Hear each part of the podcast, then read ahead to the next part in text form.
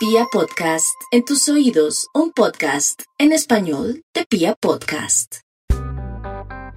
No fue, no pasó y esto es caso cerrado.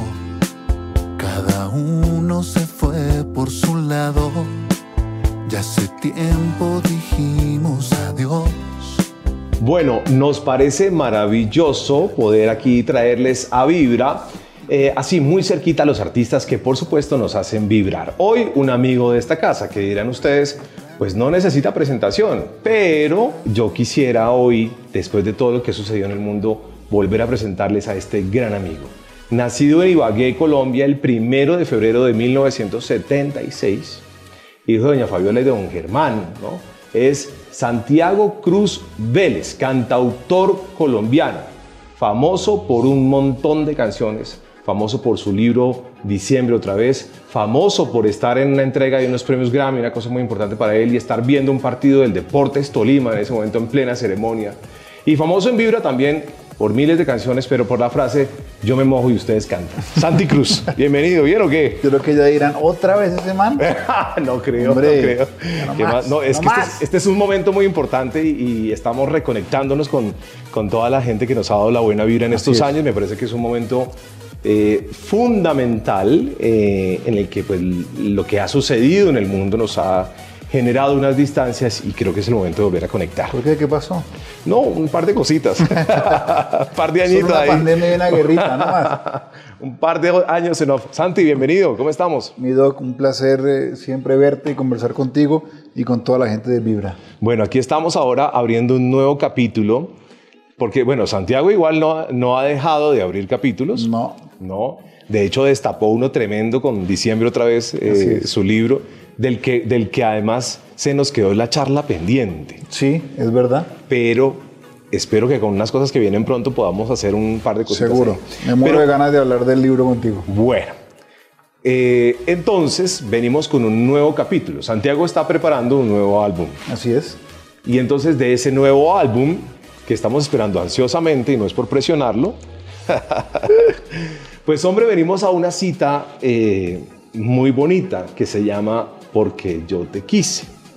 Y entonces hace unos días yo vi en redes sociales, vi en Twitter, una encuesta que estaba haciendo Santiago Cruz y dijo, ¿cuál sería la mejor parte para desde lejos? Y yo me rasqué la La mejor continuación, Y Yo sí. dije, pucha, Dios mío.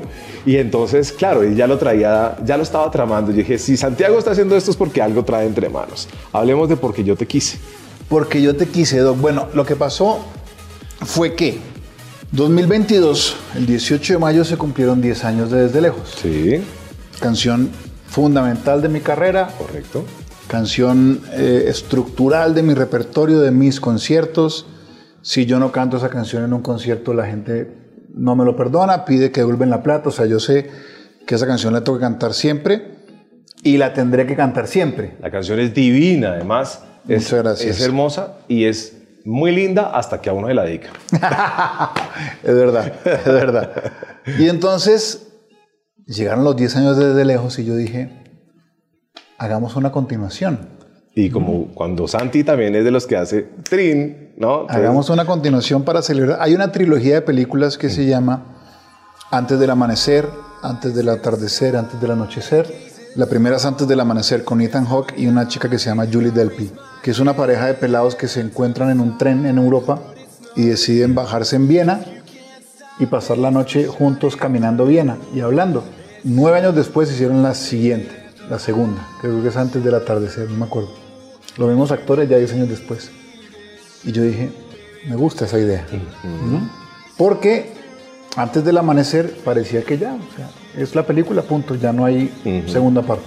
Como desde lejos, desde lejos era un cierre fantástico sí, y ya, punto. Y muy sanadoras. ¿no? Exactamente. Pero bacano retar un poquito la narrativa, ¿cierto? Entonces, ¿qué pasaría con esos personajes de desde lejos 10 años después? ¿Dónde estarían? ¿No? Uy. ¿En qué momento vital estarían? Pues les voy a leer un poquito de la letra. ¿Les parece? Hágale. Porque cuando uno empieza a leer la letra, uno dice, cuando uno arranca a leer primero la letra sin escuchar la canción, Sí. no sé si lo hice bien o no esta vez, pero cuando uno lee la letra, uno dice, wow, ¿qué pasó aquí? hagámonos pasito, pero cuando cierra esta estrofa, uno entiende, dice, tú que buscabas menos de lo mismo, hoy te estrellaste contra un espejismo. Y entonces ya uno va diciendo, uy, ¿cómo así? Uy, y, ahora, y ahora tu vida está hecha de pedazos y yendo hacia un abismo. No es por abrirte viejas cicatrices, ni regresar a tiempos más felices, pero si me preocupo no es porque te quiera, es porque yo te quise, ¿no?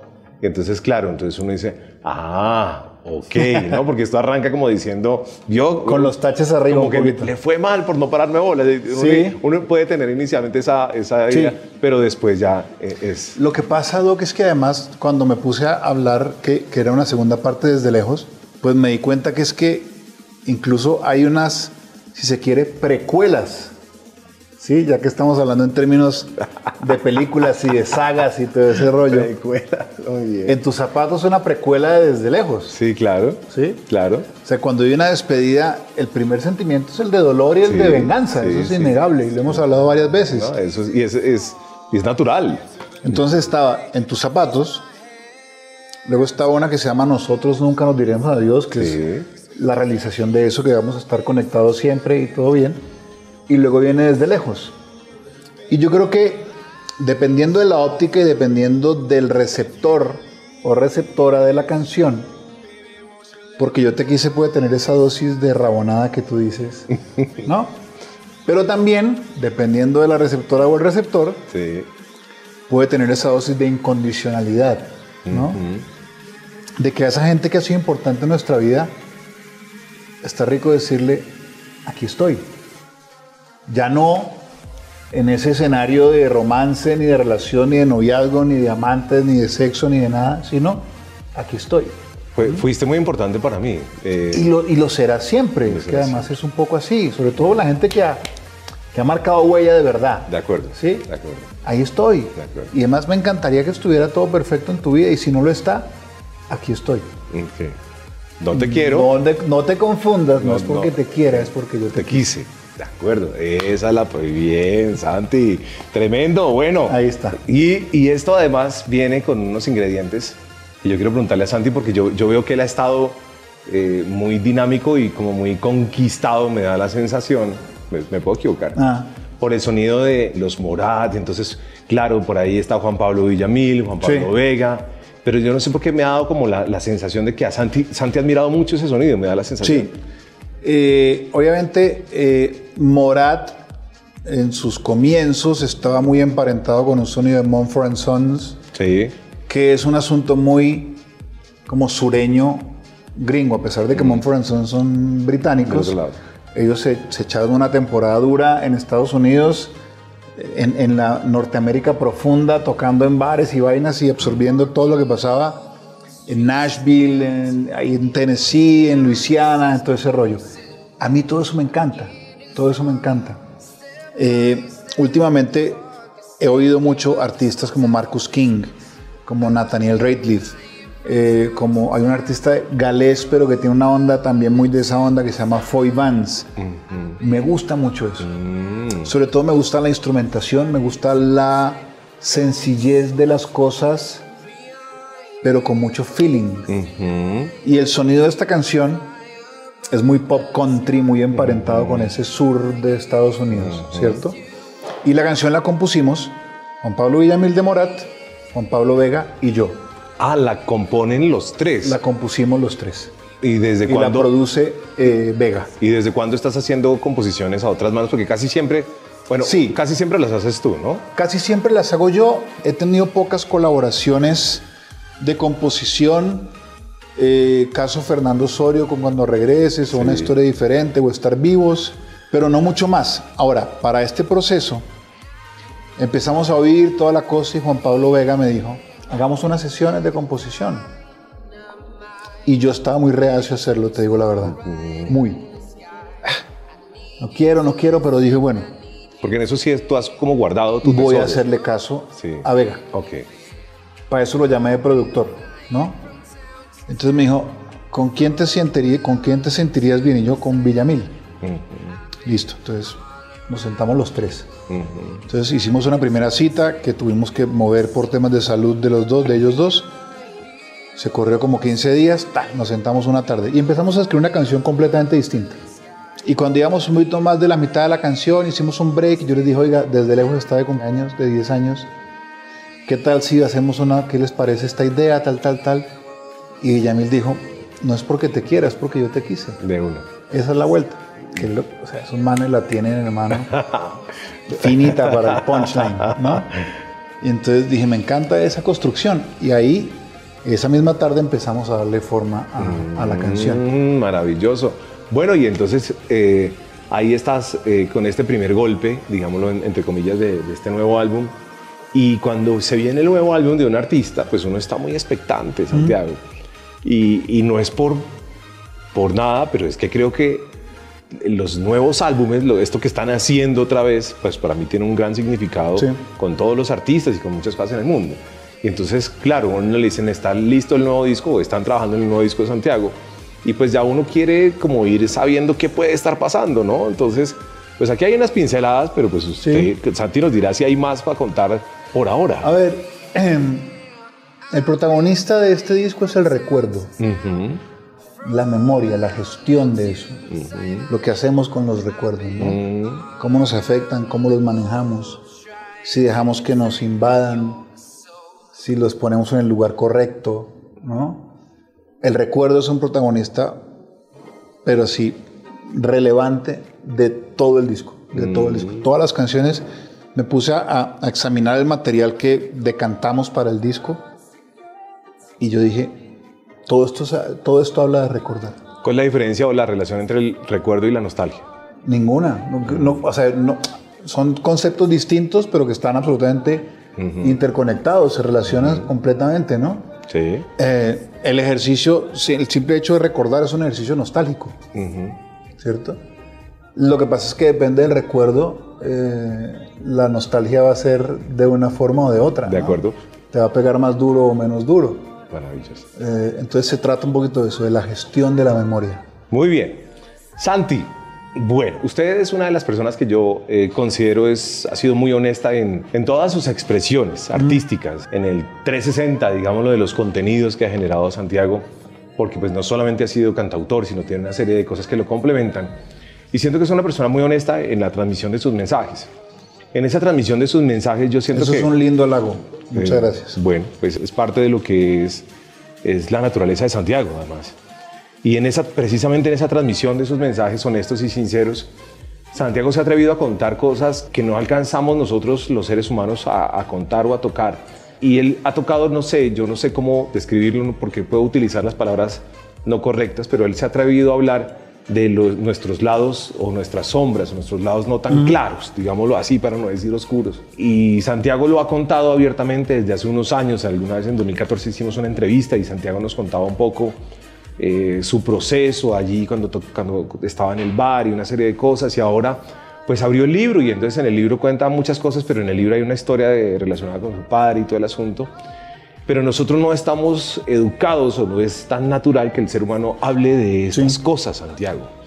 Y todos tenemos un pedacito de alguna u otra Sí. manera, mayor o menor, con esas sombras o Sí. con ese mundo. Y, y cómo hace uno para contar eso, para Voy a- atreverse a esta vaina. Voy a, voy a agarrar mi teléfono porque voy a buscar justamente un mensaje. Hace, hace un par de semanas fue la entrega del informe final de la Comisión de la Verdad, ¿cierto? Sí, claro.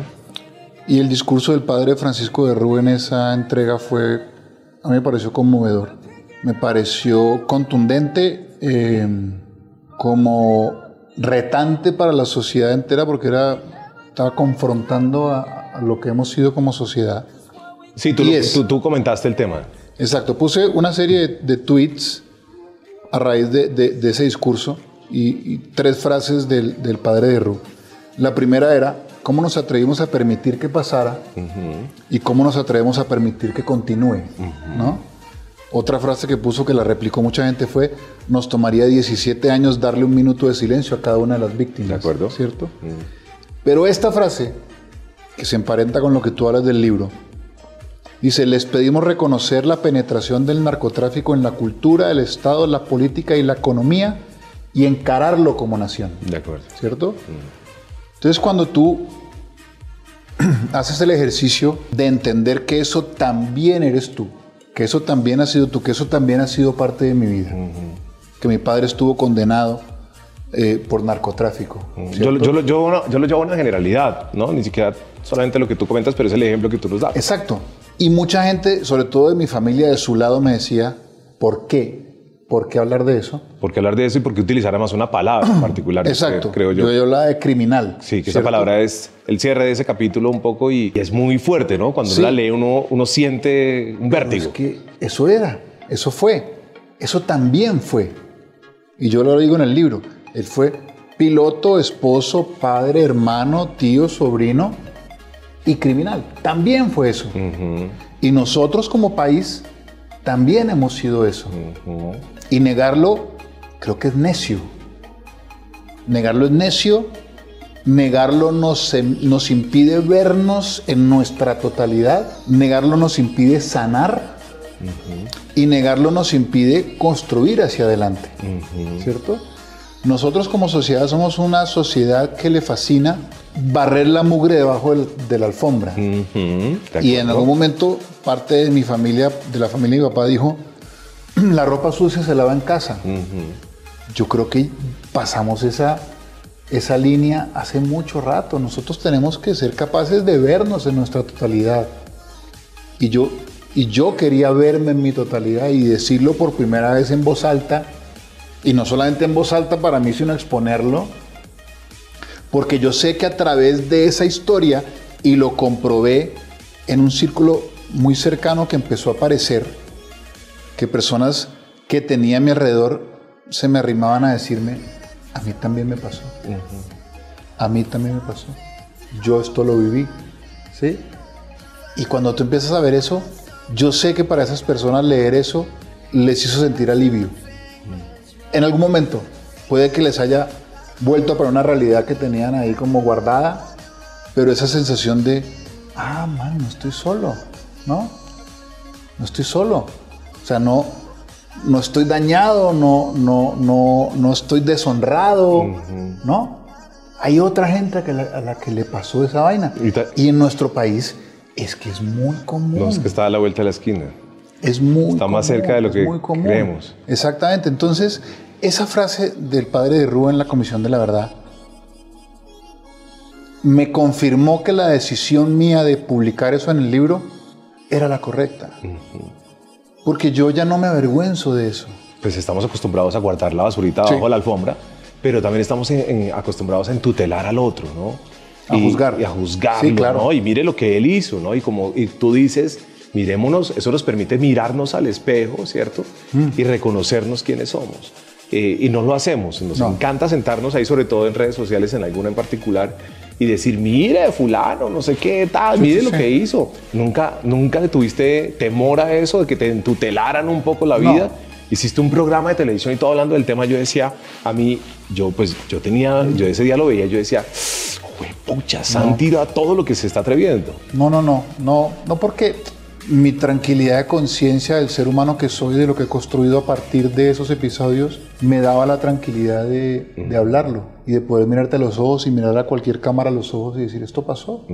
Esto pasó y no me define como persona. Es De decir, no hace parte de lo que soy, pero no me define como persona ni me pone una, una placa encima. ¿Sí? En este momento de mi vida. Tal vez antes no me hubiera atrevido porque me hubiera puesto una placa seguramente no estaba preparado para hacerlo, no había hecho la sanación que tenía que hacer para hacerlo, porque sentía que me iba por una placa, ahora ya no, ahora ya no. Yo hace rato dejé de ser el hijo de, tanto para lo bueno que es ser el hijo de mi mamá Sí. y lo malo que es ser el hijo de mi mamá, o lo bueno de ser el hijo de mi papá, o lo malo de ser el hijo de mi papá. Hace mucho rato no soy eso, soy malo, o hace mucho rato soy más que eso, porque también soy eso. Es que ese, ahí la palabra clave es el también, que es una palabra maravillosa. Claro. El también. Eso también somos. Nosotros somos Nairo Quintana y somos esta, la, la- la científica que, que lidera el equipo de la NASA. Somos Diana Trujillo y somos Pablo Escobar y somos Carlos Leder y somos Popeye No. y somos James y somos El Pibe y somos Marisabel Urrutia y somos Carlos Vives y somos Maluma y somos Marvel y somos Ariana Lucía, somos todo eso como sociedad. Sí, lo que pasa es que, claro, cuando gana Nairo, cuando gana la selección, los colombianos somos unos putas. Claro. Y cuando pasa todo lo demás, es- esos son unos criminales. ¿no? Entonces, para esas vainas somos y para lo otro son ellos son, ¿no? Cuando somos, es que somos, punto. Pues esta es una charla que, que, que yo creo que continúe, y- pero le quiero, le quiero agradecer, Santiago, por este... A ver, por, porque hablar de esto hoy en nuestra sociedad no es fácil. Y yo siento que Santiago tiene un cruce de caminos mucho Mm. más allá de la música con, con el universo. Entonces, eso me parece súper importante. Ayer, eh, hace un par de días, estuve en la entrega del informe, volviendo al lo de la Comisión de la Verdad, porque a mí ese ejercicio me pareció tremendamente conmovedor. Y estuve en, en la entrega del informe final en Ibagué, en, la seccional Tolima, digamos, y había eh, la Guardia Indígena, había gente de, de- de muchas partes del Tolima, víctimas, y había firmantes de paz, había comparecientes, había exmiembros de las FARC. Y me conmovió mucho un par de tipos que se me acercaron después de mi intervención de discurso y de, y de- y de cantada, y mirándome a los ojos, me dijeron, nosotros somos excombatientes firmantes de la paz y le estamos apostando a esto. Y hoy nos mataron a, un- a un- a otro firmante de la paz y le estamos apostando a esto, mirándome a los ojos. No quiero decir sin ningún asomo de vergüenza porque creo que no se trata de eso, sino con un reconocimiento de que eso también han sido Claro. ¿sí me explico? Claro.